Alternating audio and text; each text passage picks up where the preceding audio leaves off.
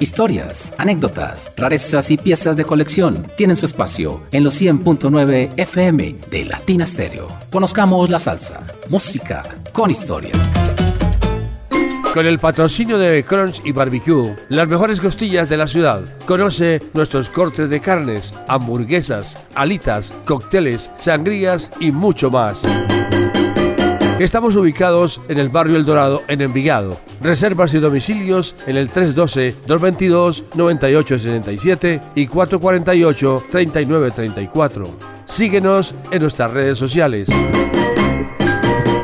Crunch y Barbecue, los mejores desde el 2005.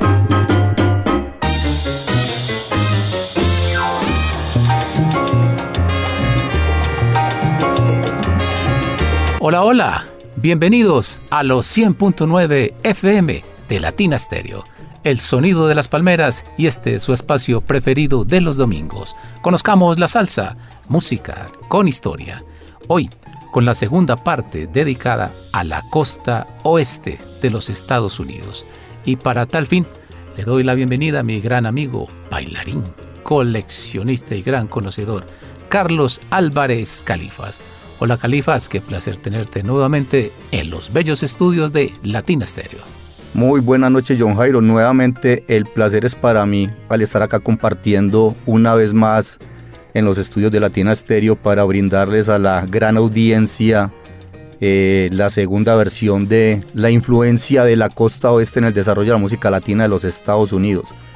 Mil y mil gracias y espero este, la segunda versión sea de su total agrado. Con seguridad que sí. Como el tiempo es oro, vamos de una vez con tu primer invitado de la noche. Bueno, John, ¿qué tal si arrancamos con el pianista, saxofonista, compositor, arreglista y director de orquesta, nacido en Michigan, el señor Douglas Clark Fischer, de ascendencia alemana, eh, quien comenzaría sus estudios musicales en la primaria con el violín y el piano en su adolescencia y con solo dos años de lecciones de piano comienza a componer y arreglar música clásica.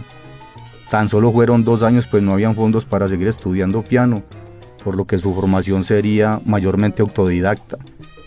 En la secundaria estudió violonchelo, clarinete y saxofón. Allí tuvo un profesor que le dio lecciones gratuitas de teoría musical, armonía y orquestación. Fundó su propia banda a los 15 años de edad al comenzar sus estudios universitarios en la Universidad de Michigan, se especializó en composición y en teoría musical. Eh, a principios de la década de los 50, por allá en el 52, es reclutado por el, ejército de los Estados Unidos y termina su servicio militar como arreglista de la banda de la Academia Militar. Al regresar a, a Michigan, recibe su maestría en música. O sea, ya tenía impregnado Douglas Clark Fisher en el ADN el tema de la música, porque al prestar su servicio militar y terminar como arreglista de la banda, lo tenía bien claro. Eh, la siguiente década, en los años 60, eh, se hizo conocido por sus grabaciones de jazz latino y en especial de bossa nova, escuchando al brasileiro Joao Gilberto. Compuso el estándar de jazz latino llamado Morning, que es muy versionado por cierto. Fue citado como una gran influencia por este pianista y compositor de jazz Herbie Hancock, quien diría que no sería nada sin la influencia de Fischer. Ya a finales de los 50 decide marcharse para Hollywood para aprender a tocar más y aprender del jazz latino. Eh, dato curioso, comenzó con el grupo de la charanga liderado por Modesto Durán en 1959 Participó también con su agrupación llamada Los High Lows en el primer festival anual de jazz de Los Ángeles, alternando con el bien reconocido vibrafonista Cal Jader.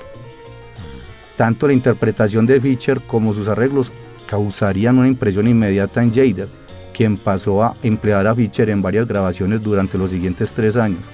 Claro que ellos dos luego se reunirían a mediados de la década de los 70 y este encuentro motivaría a Fischer a conformar su grupo de jazz latino llamado Salsa Picante.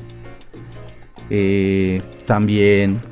Carlos, sí. permíteme, te hago ahí una pausa y es que este músico es tan brillante y digamos tan universal en sus arreglos que también lo hizo para grandes artistas del jazz e inclusive del pop como cuáles. Sí, efectivamente, John. Eh, se convirtió en un arreglista muy solicitado. Elaboró orquestaciones para artistas de, de, pop, como tú lo dices, y de Ryan Blues, como Prince, que Prince sería un cliente habitual desde 1984 en adelante. Y yo creo que, por cierto, el más frecuente de Fischer en la música pop. También para esta gran bailarina, cantante de pop, que por cierto fue de mis, de mis cantantes femeninas favoritas en los años 80, Paula Abdul.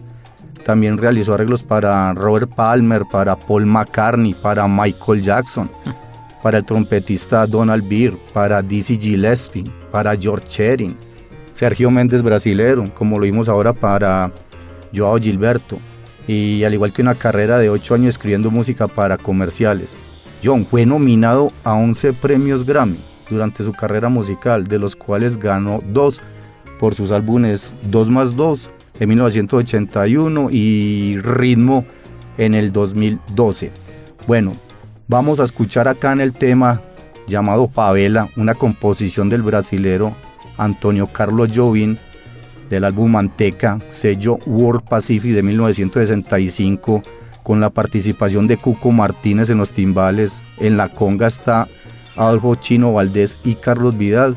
Y en el guiro vamos a escuchar a Rudy Calzao, Pavela de Clark Fischer. Arranca, conozcamos la salsa. Hoy, con la segunda parte de la música de la costa oeste de los Estados Unidos. Carlos Álvarez, Califas y Latina Stereo los mejores, con la mejor. Bienvenidos.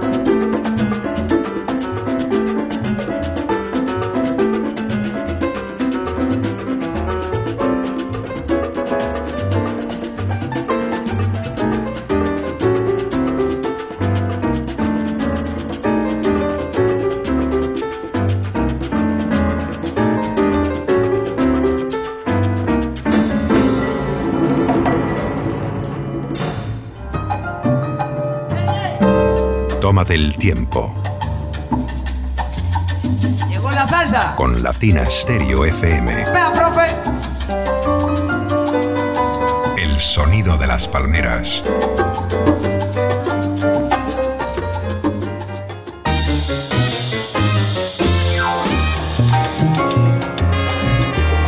Si hay algún artista polifacético, polémico en la historia de la música latina, es nuestro próximo invitado. Y tiene fascinantes anécdotas que extra micrófono me contaba Califas y sería bueno que los oyentes supieran de quién se trata y con quién fue esa anécdota. John, como lo mencionabas, el siguiente artista tiene un currículum impresionante que es de ese tipo de, personajes que en un programa no evacuamos todo lo que él hizo por este cuento de la música latina. Eh, con toda seguridad en futuros programas seguiré citándolo porque de verdad son tantas las historias y la música que hay para contar de él. Se trata de Javier Cugat. Es un, un artista del cual podríamos decir que tan ostentosa o rimbombante pudo ser su orquesta como sus shows, sus mujeres o hasta su vida personal. Impresionante. Impresionante. Lo que sí podemos también asegurar de Cugat es que fue el personaje que puso de moda los ritmos latinos en los Estados Unidos y luego en todo el planeta. John fue íntimo amigo de Rodolfo Valentino, de Frank Sinatra, de Charles Chaplin, del Papa Juan XXIII, de Al Capone, quien lo contrataba directamente y le pagaba en efectivo, Salvador Dalí, y tuvo como vecina nada más y nada menos que a Marilyn Monroe. Wow. Pero sobre todo, sobre todo, Cuga logró que en Hollywood y Nueva York se bailara el mambo, la rumba y el cha-cha-cha. Y gracias a él podríamos asegurar que por primera vez la música en español era cantada y reconocida en el mundo anglosajón. Otro dato bien curioso de Cugat, nace al unísono con el siglo XX, en las primeras horas del 1 de enero de 1900, en Girona, España. Eh, su familia abandonó Girona cuando él tenía cuatro años, rumbo a Cuba. Allí comenzó a tocar el violín porque enfrente de su casa en La Habana Vieja tenía un vecino que fabricaba instrumentos y este le, le obsequió un violín. También era un excelente dibujante, caricaturista, pero aún siendo o teniendo este atributo, decide seguir con la música y siendo solo un adolescente se incorporó a la orquesta del Teatro Nacional de, de La Habana. Cuga manifestaría que el propio Enrico Caruso, quien lo aconsejó que se marchara a Estados Unidos después de tocar en La Habana, en una presentación en el Teatro Nacional de La Habana, siendo Cuga de 12 años, ya tocaba el primer violín en la orquesta y quedó fascinado Enrico Caruso con su interpretación. Se pasó más de un año retratando a los autores famosos de Hollywood y con ello Cuga, que también era bueno en relaciones públicas, conseguiría llenar su agenda con algunos de los teléfonos más perseguidos de la época, entre ellos el de Rolfo Valentino, que le animó que apareciera tocando el violín en su película Los Cuatro Jinetes del Apocalipsis. Aunque no se escucharía porque el cine para esa época era mudo, 1921. No se, no se logró escucharla y era un quinteto de tango que Cugat había conformado para la película. En aquella época en Nueva York triunfaban las grandes orquestas de swing, como la de Glenn Miller. Así es que decidió dar otro salto y se largó a la ciudad de los rascacielos, con la idea de tocar en alguna de ellas. Al principio la pasó tan mal que él mismo contaba que tenía que dormir en el Parque Central, aguantando hambre. Finalmente acabó fundando su propia or orquesta que a diferencia de las que tocaban en Nueva York se especializó en ritmos latinos. La propuesta triunfó gracias a su música llena de ritmo y sabor, Cuga triunfaría en Norteamérica. Vendió millones de discos en todo el mundo, suenó en multitud de películas y programas de televisión. John es el primer español en tener una estrella en el Paseo de la Fama de Hollywood. Ya anciano, jubilado y millonario aún, decide abandonar su residencia en los Estados Unidos para regresar a su Cataluña natal. Eh, Cugat vivió sus últimos años en el Hotel Ritz de Barcelona. Falleció a los 90 años, dejando un legado musical que hoy constituye todo un tesoro y que además es el testimonio musical de una época dorada. Bueno, y la anécdota con Juan 23. Ah, sos, sí, sí, sabes que John eh, cuenta el mismo Cuga que a finales de la década de los 50, partamos de que el Papa Juan XXIII tuvo como mandato para el máximo eh, representante de la Iglesia Católica entre el 58 y 1963. Él muere en el 63. Entonces digamos que en esta época se centra la historia que vamos a contar y es que Cuga es contratado por la televisión italiana, más precisamente en Roma, para que elaborara o realizara un programa musical eh, los sábados en la noche. Y lógicamente él con su orquesta, sus chihuahuas, porque quienes conocemos a Cuga se identificaba por coleccionar chihuahuas y sus bellas mujeres.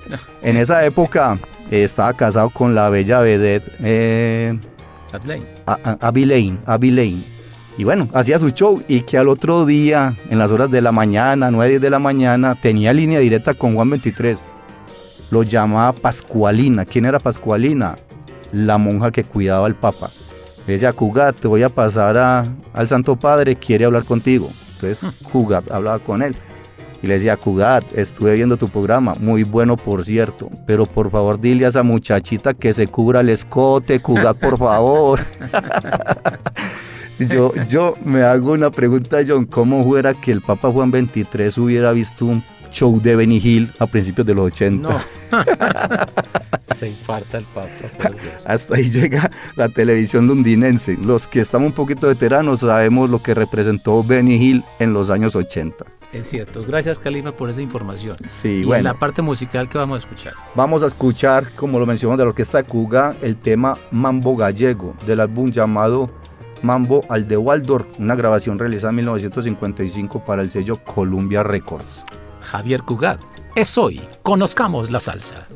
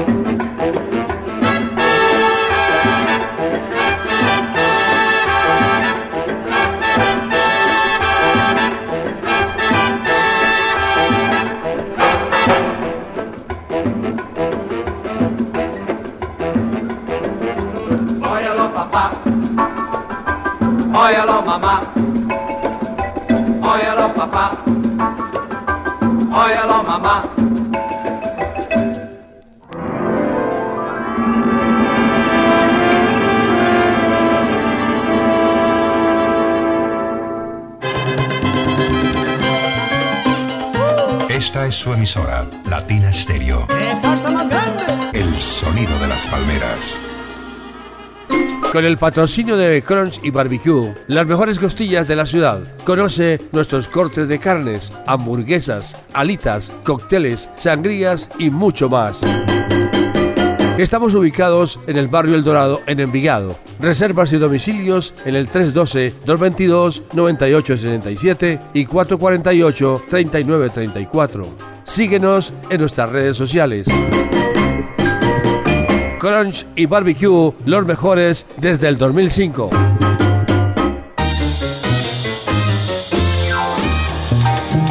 El compositor del próximo tema es el gran autor norteamericano George Gershwin, compositor de éxitos como Rhapsody in Blue y Summertime, entre otros. Su caso es algo extraño porque siempre quiso estudiar música clásica con los más grandes, pero todos lo rechazaron. No por malo, por supuesto que no, sino por otras razones. Por ejemplo, la mejor profesora de piano de todos los tiempos, Nadia Boulanger, lo rechazó porque no quería dañar su estilo influenciado por el jazz. Igual Maurice Ravel le dijo que para qué estudiaba eso si él ya era demasiado exitoso y millonario. Me parece extraño ese caso, pero interesante, ¿no? Porque es ver que otros genios, al ver personas que también son exitosas y de los cuales podrían lucrarse enseñándolo, prefieren que ellos sigan en lo que ya están y no cambiarles su estilo. Me parece que eso es de resaltar. Y es humildad también. Sí, de acuerdo, mucha humildad. El tema que Califa escogió realmente hace parte de una obra teatral que se llamaba Lady Be Good, pero dejemos que Califa nos hable qué tema es y cuál es el intérprete. Sí, señor, vamos a hablar de Tony Martínez. El tema que John nos está citando es ritmo fascinador o ritmo fascinante. Tony Martínez, ese gran cantante, director de orquesta, bajista, percusionista, vibrafonista y actor. Un showman incorregible. Eh, de hecho, en YouTube hay videos de, Tony tocando con su quinteto de jazz latino. Tremendo. Y es un, un showman, un cómico. Y al igual que un músico talentoso. Nació en Puerto Rico, pero se mudó a la ciudad de Nueva York en los años 40 para estudiar en la Juilliard School. Allí en Nueva York tocaría el bajo con, con, uno de los pioneros de la rumba jazzística de esta ciudad, el gran pianista Noro Morales. Eh, trato de investigar John, pero para esa época la discografía no daba créditos. Si de pronto llegó a grabar también con Noro Morales, pero sí tocó con él. Eh, predestinado a costas más cálidas porque el frío de Nueva York lo estaba matando, decía él, se marcha hacia Hollywood a finales de los años 40.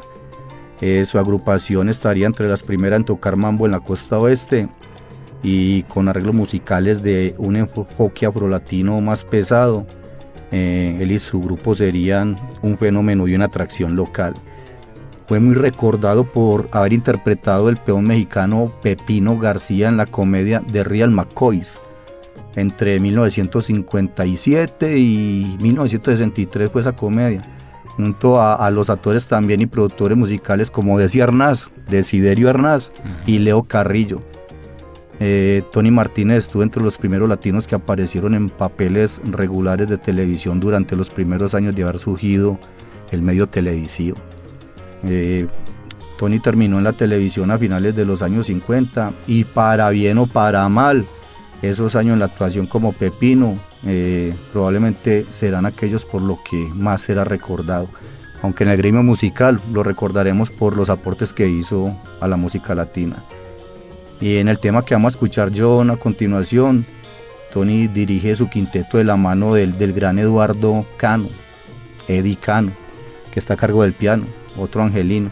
Yo diría que, que, tanto Cano como Martínez azotan sus instrumentos con ese tipo de energía enloquecida e infernal que se debe tener al interpretar este género musical, o sea, el mambo con influencias de jazz latino. Entonces, para la estimada audiencia, el quinteto de Tony Martínez con Eddie Cano en el piano, el tema ritmo fascinador o ritmo fascinante, sacado de un álbum, un álbum no, es un 45 revoluciones por minuto, sello RCA Víctor, grabado en 1955, en tiempo de mambo. A través de los 100.9 FM de Latina Estéreo.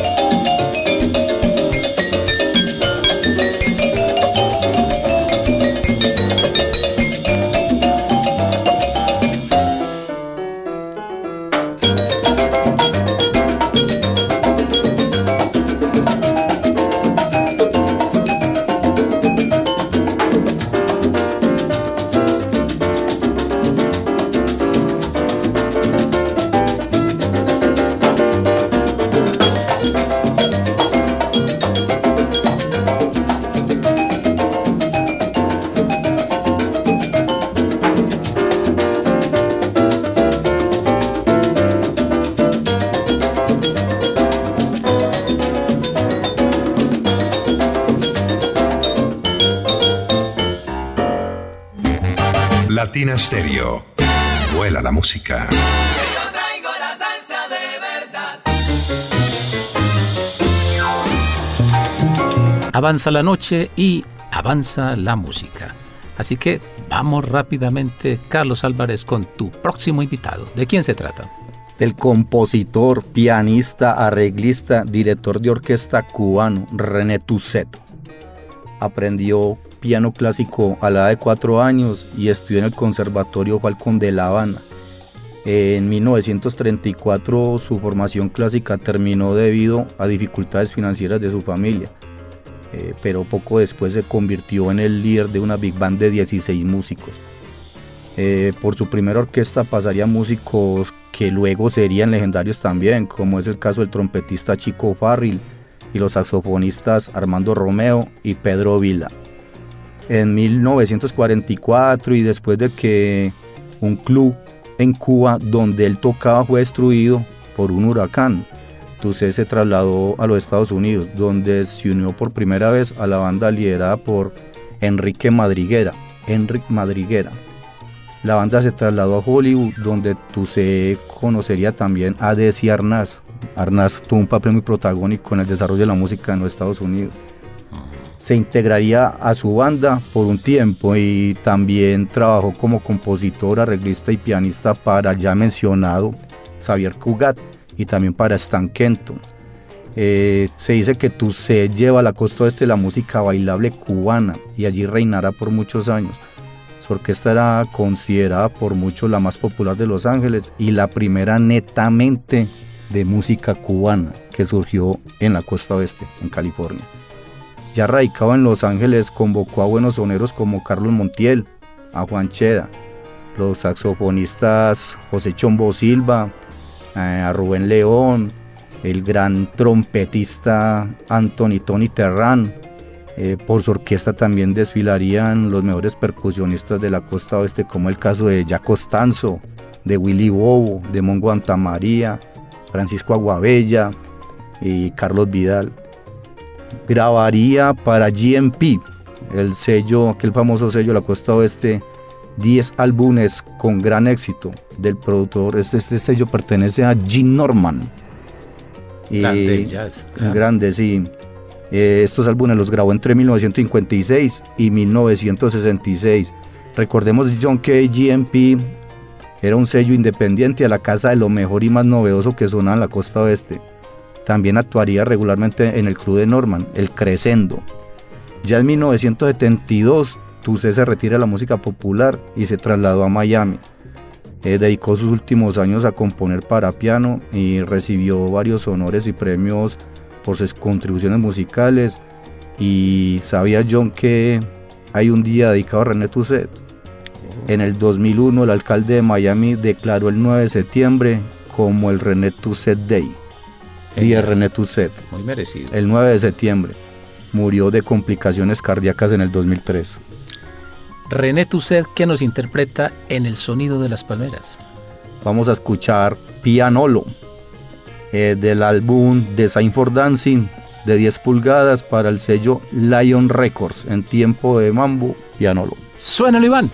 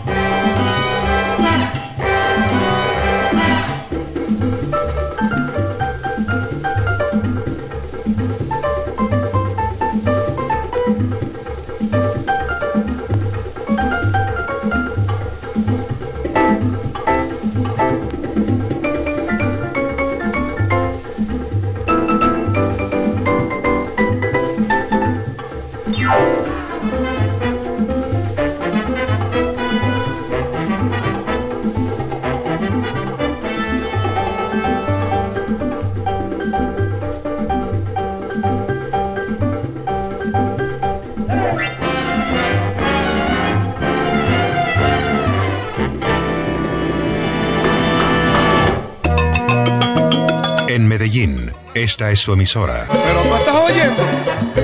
¿Qué musiquita más chévere? Mira, trombones, violines, cello y mucha salsa. Se le quita la pena a cualquiera, muchachos. Con Latina Stereo FM.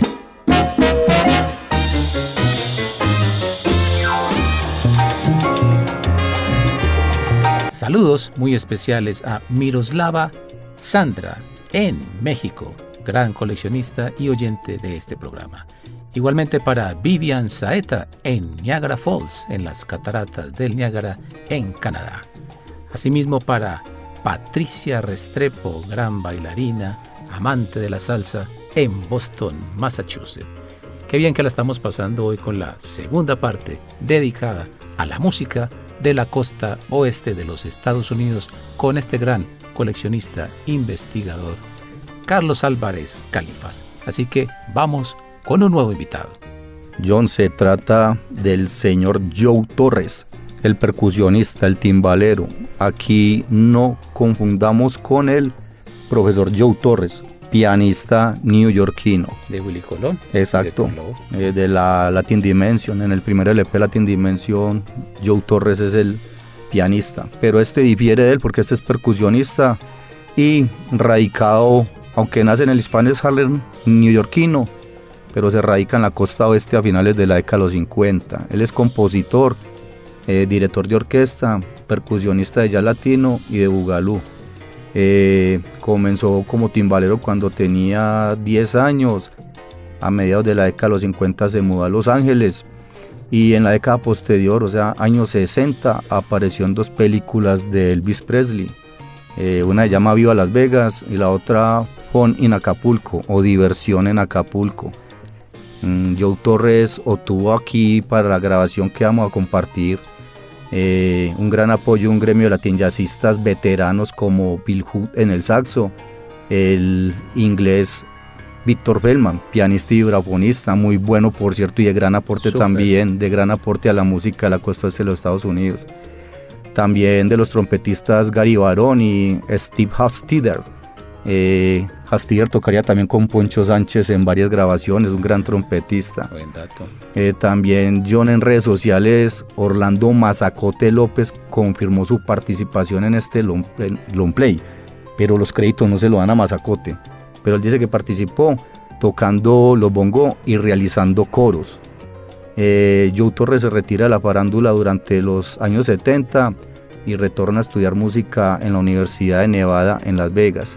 Eh, vamos a escuchar de su única grabación el álbum Latino con Soul, el tema La Bruja Negra, grabado en 1967 para el sello World Pacific. Aquí, en la mejor emisora de salsa del mundo, Latina Stereo.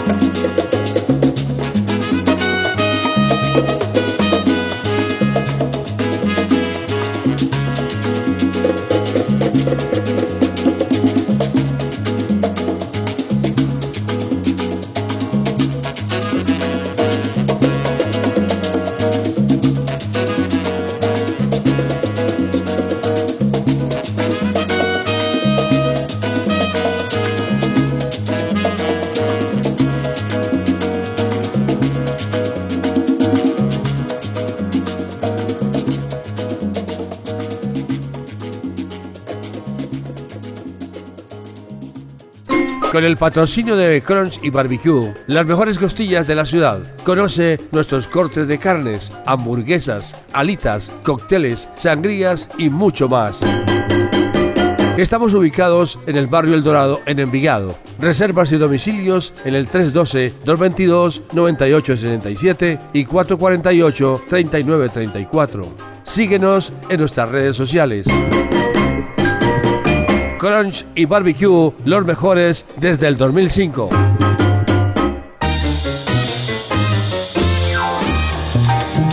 Seguimos con este segundo gran especial de la música de la costa oeste de los Estados Unidos. Bueno, Califa, te diste cuenta que tenemos nuevos compañeros aquí en el staff.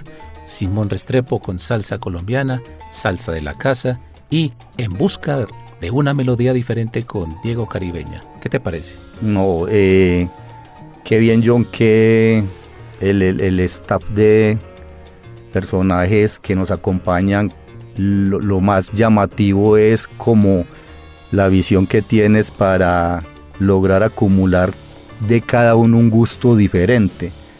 Eh, cada uno hace sus propios aportes, de cada uno yo aprendo demasiado. Eh, lo que hace Simón es algo muy llamativo y, y salsa de la casa. Pues un nombre muy, Genial. muy curioso, sí, a quién se le hubiera ocurrido, no más que a Simón. Y Diego en busca de una melodía diferente, pues quién más que Diego si cada uno que lo visita sale con tantas cosas raras, pero por no menos de ser raras son demasiado buenas. Que esa es Y- la y- mezcla difícil, que que- sea raro y bueno. Y, bueno, y ahí sí yo lo voy a decir al aire, y es que con el oído que más me he yo de- del gremio de, de- conocedores o seleccionistas de música acá en el área metropolitana, si bien él ya vivía en Senguarne, me identifico mucho con el oído de Diego. Y ahí se lo he dicho, él sabe que, que comparto muchas cosas musicalmente con él, lo aprecio demasiado, como igual aprecio a todos los que forman parte de este programa. Y de verdad, John, que te lo he dicho varias veces, me siento muy complacido de formar parte de este grupo tan selecto que, que has creado de la mano de, de- de Carlos Davy. Muchas gracias de verdad. Gracias, gracias Califa y nosotros también aprendemos muchísimo de ti y muy orgulloso que hagas parte de este staff. Pero avancemos con la música. Bien, John, vamos a seguir con el trompetista, arreglista y compositor nacido en Juárez, México, Francano. Eh, publica en el 2007, si bien la grabación es del 2005, pero el, el CD se publicó en el 2007. Se llama Un lindo día. Es una producción independiente grabada en septiembre del 2005, acompañado de algunos de los mejores músicos de la escena jazzística de Los Ángeles, California. Eh, Cano trabajó durante tres años con el grupo del legendario percusionista cubano Francisco Aguabella. De hecho, es invitado por Fran a esta sesión de grabación en la cual interpreta las congas y el bata en dos temas de este CD. La presencia de algunos afines del Dream Team de Poncho Sánchez forman parte de esta grabación, como es el caso de Francisco Torre en el trombón, eh, un José Papo Rodríguez en los bongó, aquel grandísimo timbalero, uno de mis favoritos, el señor Ramón Banda, que en paz descanse, Javier Vergara en el saxofón, René Camacho, gran bajista mexicano. eh, también está en el piano, hemos escuchado un solo de piano muy cadencioso de Chris Barron, aunque Chris Barron no formó, no formó parte de Poncho, pero van a escuchar un solo bien cadencioso. Eh, en este tema que vamos a escuchar se puede apreciar cómo el trabajo de la percusión mayor y la sesión de vientos se destaca por su un rol muy protagónico. Eh, Frank Cano se ubica en la onda convencional iniciada en la década de los 50 por Carl Jader y Mongo Antamaría y yo diría que continuaba por Poncho Sánchez a finales de los años 70. El sabor y la determinación junto a la calidad y la limpieza sonora caracterizan esta propuesta musical eh, realizada por Francano y su agrupación. Entonces, no se alargue más el tema, John. Vamos a escuchar Human Nature del álbum Un Lindo Día, eh, lanzado en el 2007 de Francano. En los 100.9 FM.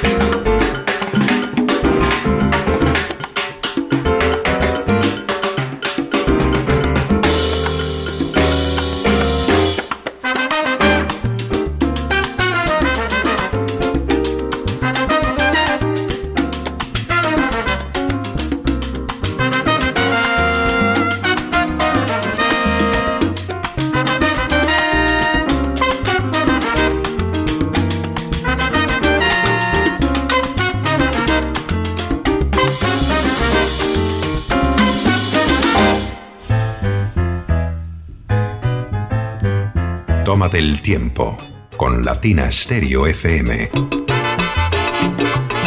El sonido de las palmeras.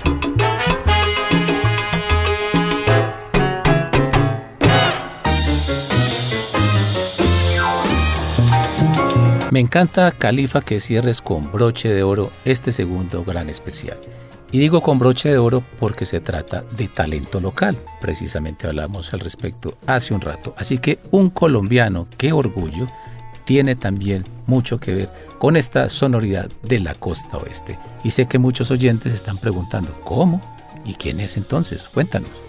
Sí, Johnny, y, gran colombiano, gran colombiano el señor, el señor Álvaro Escobar Páez, eh, más conocido en este medio como Al Escobar, eh, gran pianista, barranquillero, que desde muy temprana edad viaja hacia los Estados Unidos. Se radica en Nueva York y allí trabajó con Pupi Campo, con Tito Puente. De hecho, John del álbum Jambeque de Tito Puente grabado en 1950, eh, se escucha a, a Al Escobar e- ejecutando un magistral solo de piano en el tema Swinging de Mambo. Tremendo solo de piano tiene Al Escobar ahí.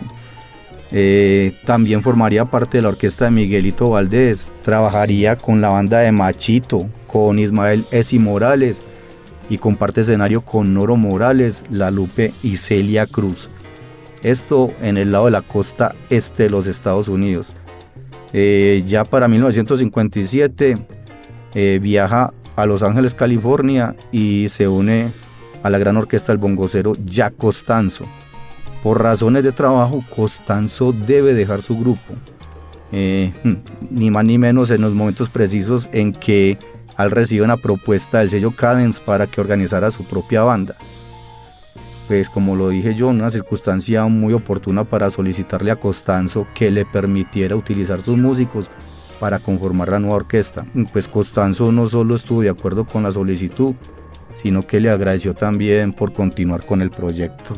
Genial. Eh, entonces en 1957 cuando este sello norteamericano Cadence lanza el trabajo Rhythm Magic, que de hecho serían dos volúmenes. Pero de este primero vamos a, escuchar el tema que les voy a compartir. Pero también John te cuento que, que en esta primera grabación discográfica de, de Al proviene Barranquilla. Barranquilla es uno de esos temas míticos eh, y que aparentemente es la primera intervención grabada de un colombiano en la gran escena del jazz mundial, Barranquilla. Falleció a los 85 años en Los Ángeles eh, y fue considerado uno de los más importantes músicos colombianos en la primera escena del jazz latino y la música tropical en las tierras del tío San en Estados Unidos. Entonces vamos a escuchar de Al Escobar el tema Johnny Special o el especial de Johnny o el especial de Juan grabado en 1900 o lanzado en 1958 del álbum Rick Magic Volumen 2 para el sello Cadence. Tema recomendado.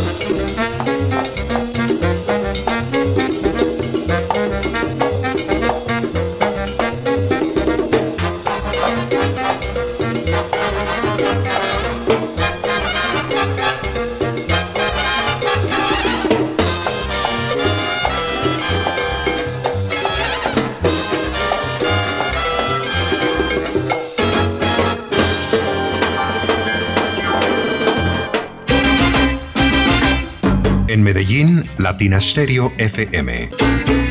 Toca la campana.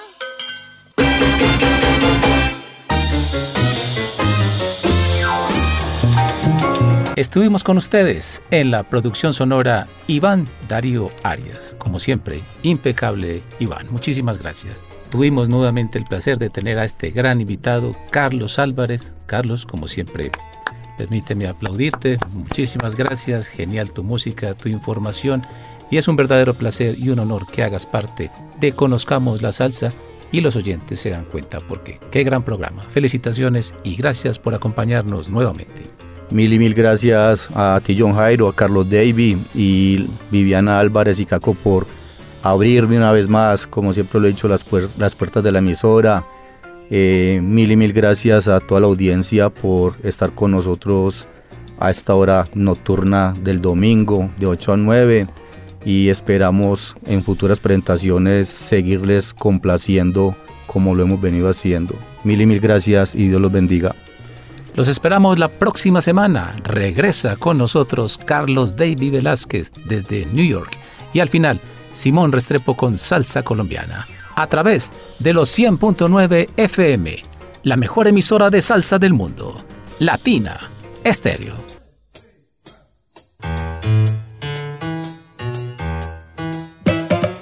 Historias, anécdotas, rarezas y piezas de colección tienen su espacio en los 100.9 FM de Latina Stereo. Conozcamos la salsa, música con historia. Con el patrocinio de Crunch y Barbecue, las mejores costillas de la ciudad. Conoce nuestros cortes de carnes, hamburguesas, alitas, cócteles, sangrías y mucho más. Estamos ubicados en el barrio El Dorado, en Envigado. Reservas y domicilios en el 312-222-9867 y 448-3934.